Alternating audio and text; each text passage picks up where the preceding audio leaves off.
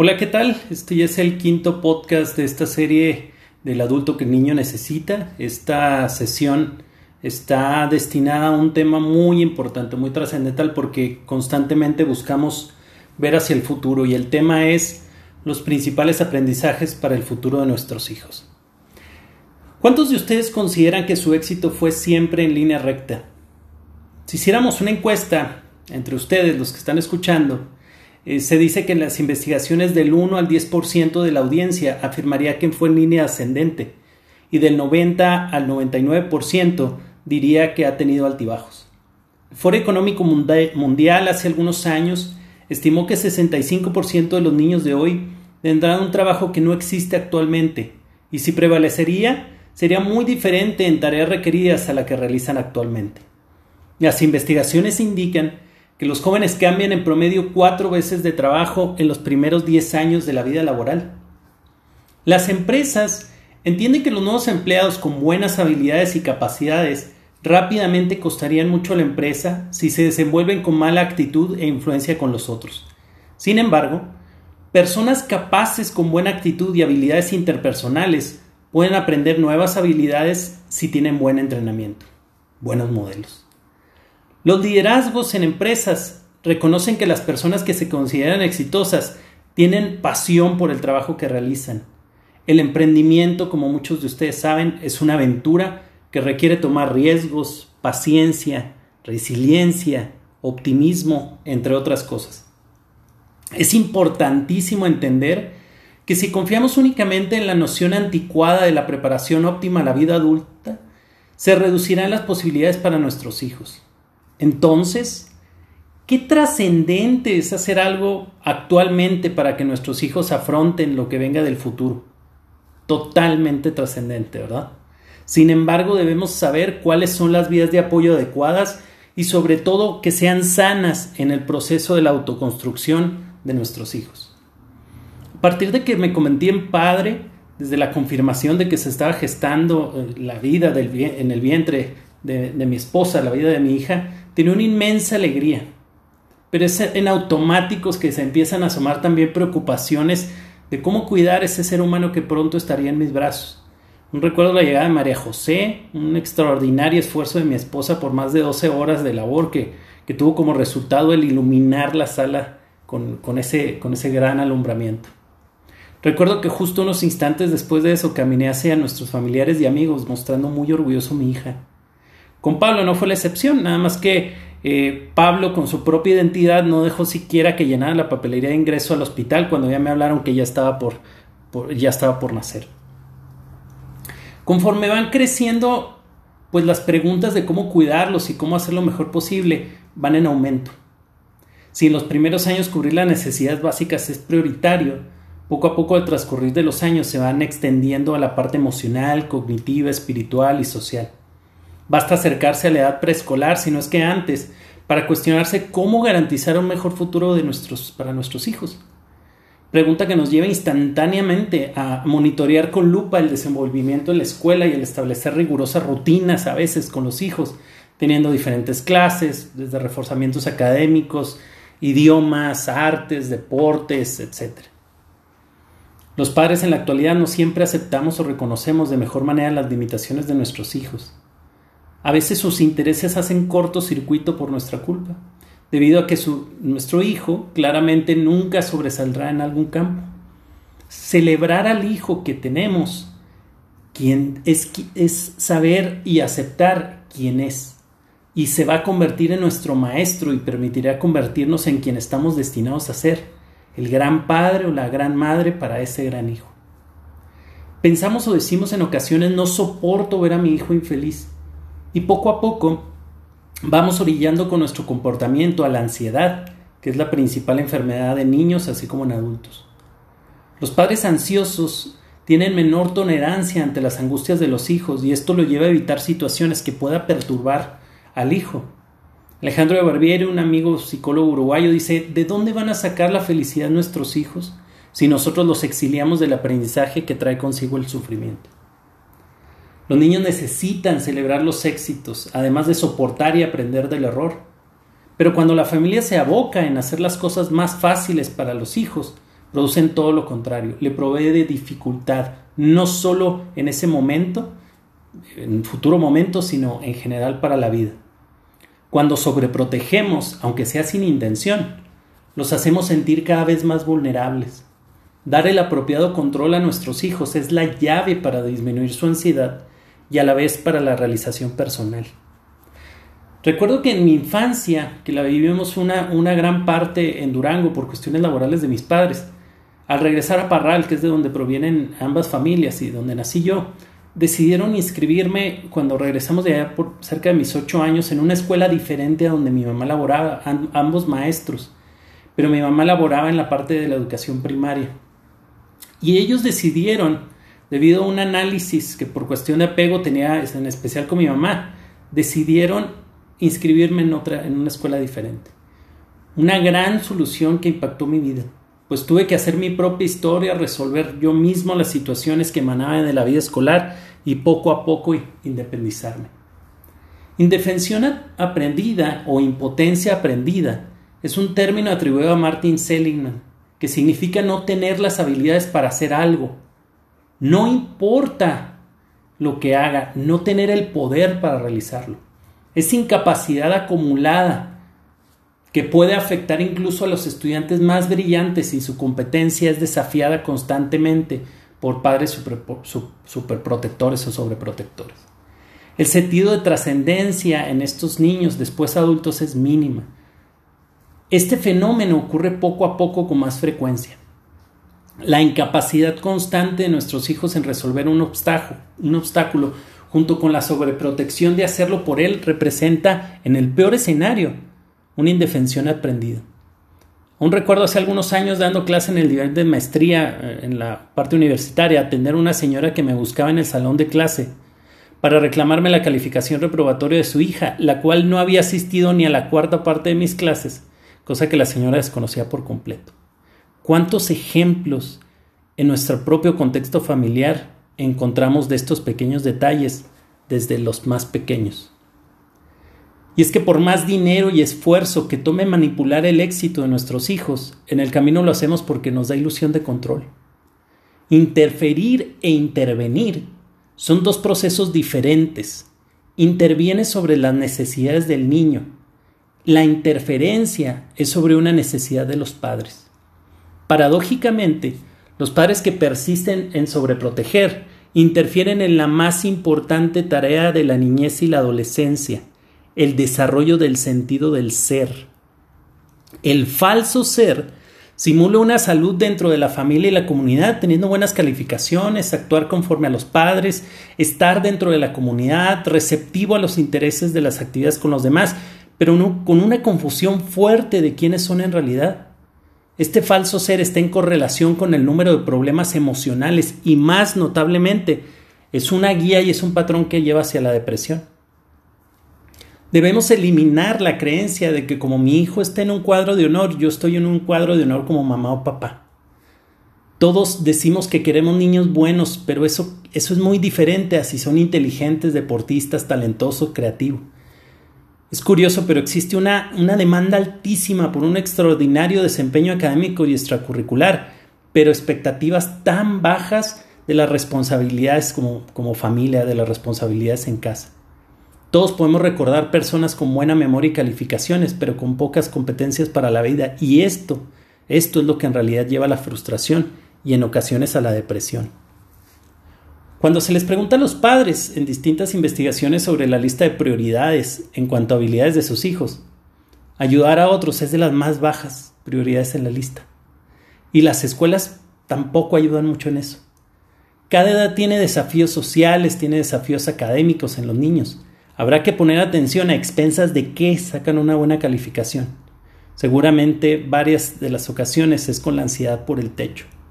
El plan de juego o la estrategia para educar a los hijos debe contener no solo la currícula académica, sino ayudar a desarrollar la resiliencia, el apetito real por el aprendizaje sostenido toda la vida y enfrentar los retos que éste les tendrá. Tal vez lo más crucial sería el sustento moral para navegar entre los desafíos éticos complejos y que van a ir en incremento conforme vayan avanzando. La sobreprotección no necesariamente termina cuando salen en casa. Según la Universidad de Michigan en Estados Unidos, uno de cada tres padres envían el currículum de sus hijos para obtener trabajo y uno de cada diez negocian el sueldo. Uno de cada veinte de los padres van a las entrevistas de trabajo con sus hijos. Hay que recordar la mamá que aún ayuda con los trabajos de los hijos a los veintitantos años, que mantiene a su hija de más de veintiséis porque se está descubriendo a sí misma, que lava la ropa y le hace comida a su hijo de más de treinta años porque ser profesional en estos tiempos es muy demandante, entre otros muchos ejemplos. Amar también es no hacer por ellos lo que deben de hacer por sí mismos.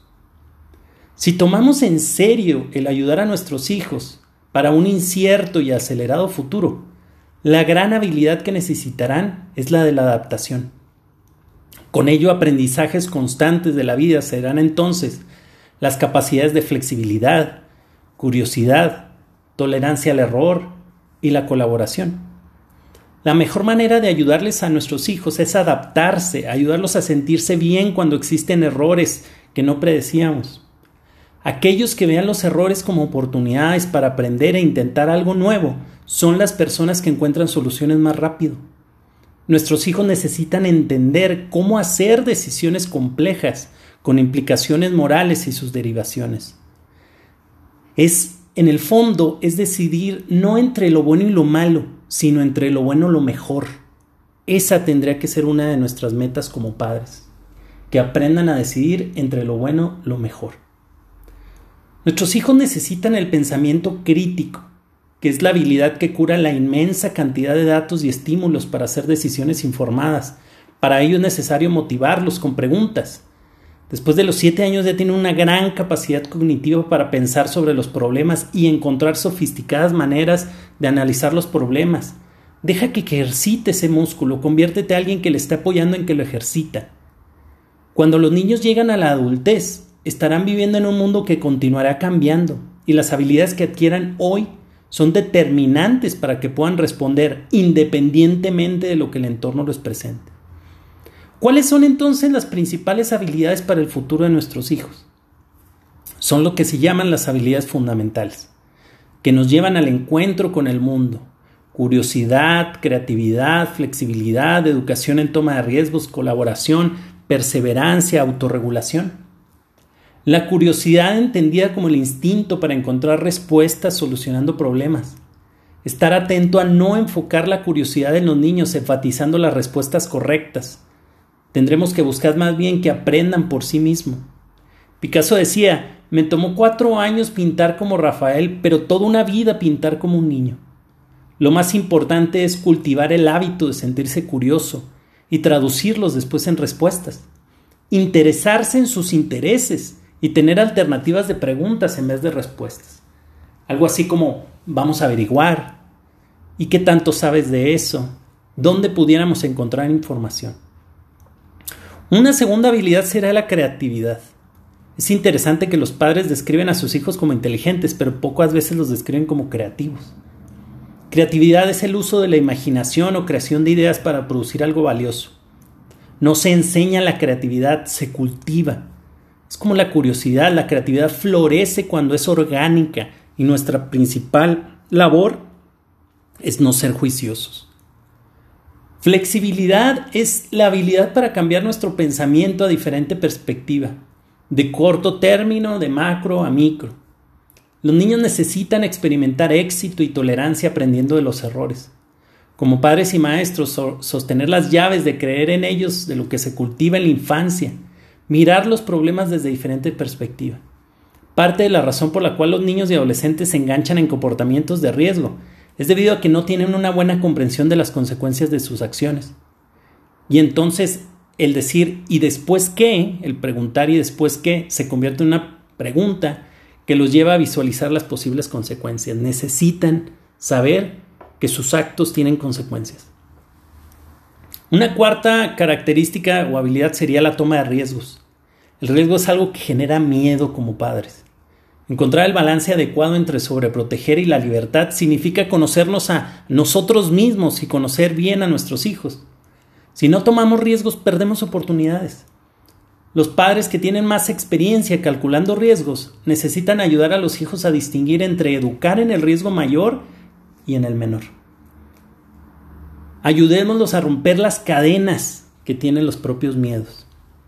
Colaboración como una quinta habilidad requiere de escuchar cuidadosamente y preguntar inteligentemente, la empatía de ver otro punto de vista, curiosidad genuina sobre ideas y opiniones de los otros, una humildad para reconocer cuando alguien tiene un punto más claro que el tuyo, paciencia y habilidad de sintetizar información y articularla.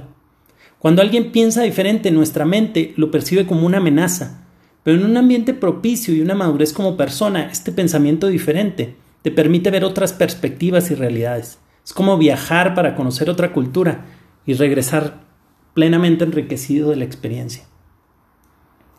La perseverancia es el pegamento que hace que las cosas se unan. Sin esto los niños fácilmente se frustrarán y rápido abandonarán tareas complicadas. La vida es dura, es dura para los adultos, es dura para los niños. Existen momentos inevitables de pérdida, de desafío, de desacuerdos, de errores. Otra de las cosas que los padres pueden hacer para motivar la perseverancia es poner atención, concentrarse firmemente en el proceso en lugar del resultado podemos enseñar perseverancia, a compartir algunos ejemplos de nuestra propia vida. La autorregulación es el factor que guía detrás de una vida saludable. Si no puedes regular tus emociones es difícil ser buen estudiante, colega o pareja. Queremos que nuestros hijos estén automotivados para que aprendan por ellos, no externamente a través de la recompensa, y esto se tiene que ir educando. Nuestros hijos aprenderán muchísimo sobre cómo regularse cuando nos vean a nosotros en nuestro actuar.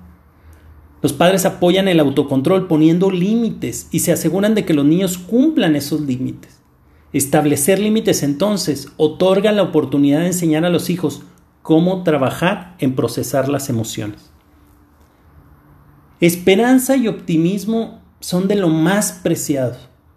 Podemos nutrir esperanza y optimismo demostrando que siempre tenemos algo de control sobre el ambiente y sobre nosotros mismos. Queremos asegurarnos que incluso en una era impredecible existe algo que llena nuestra vida. Nada es más persuasivo que el testimonio de personas que siguen un camino y celebran la vida. Un patrón que encuentras siempre en las personas que se consideran exitosas es la pasión en el trabajo que realizan. La habilidad más importante para el futuro es conectar toda la experiencia y todo el conocimiento de manera creativa. Aquí entra la parte académica, no es que deje de ser importante, pero tiene que convertirse en un medio y no en un fin. Lo que aprende debe ser capaz no solo de entenderlo o de memorizarlo, sino aplicarlo de manera creativa en su entorno. Cada nueva generación está llamada a recrear o a transformar la sociedad, no repetir los mismos esquemas. La parentalidad es una búsqueda orgánica que involucra no solo pasar conocimientos, sino valores, costumbres, tradiciones y creencias que son aspectos que no se pueden medir numéricamente. Mamá y papá experimentan la educación de los hijos de manera diferente y con ello existen diversas fortalezas. Los cambios que hagamos a partir de ser consciente de dichas diferencias pueden llevarnos a mejores escenarios en la parte educativa. Amar es también no hacer por otros lo que deben de hacer por ellos mismos. No podemos vivir por ellos. Se van a caer, pero es más importante que se caigan para que sepan cómo levantarse. Van a cometer errores, pero es importante para poder aprender. L.R. Knotts dice que no es nuestro trabajo endurecer a los niños para enfrentar un mundo cruel y despiadado. Nuestra labor es educar niños que hagan un mundo menos cruel y con más corazón. Detrás de cada persona que cree en sí mismo hay alguien que creyó en el primero. Que tú seas ese padre, esa madre que cree en tu hijo, tu hija, y que tengas la suficiente madurez para callar cuando te mueres por hablar, aquietarte cuando te mueras por interferir, estar cuando de verdad te necesiten. La felicidad es un proceso creativo de vida. La felicidad es algo que tu hijo debe conquistar por sí mismo.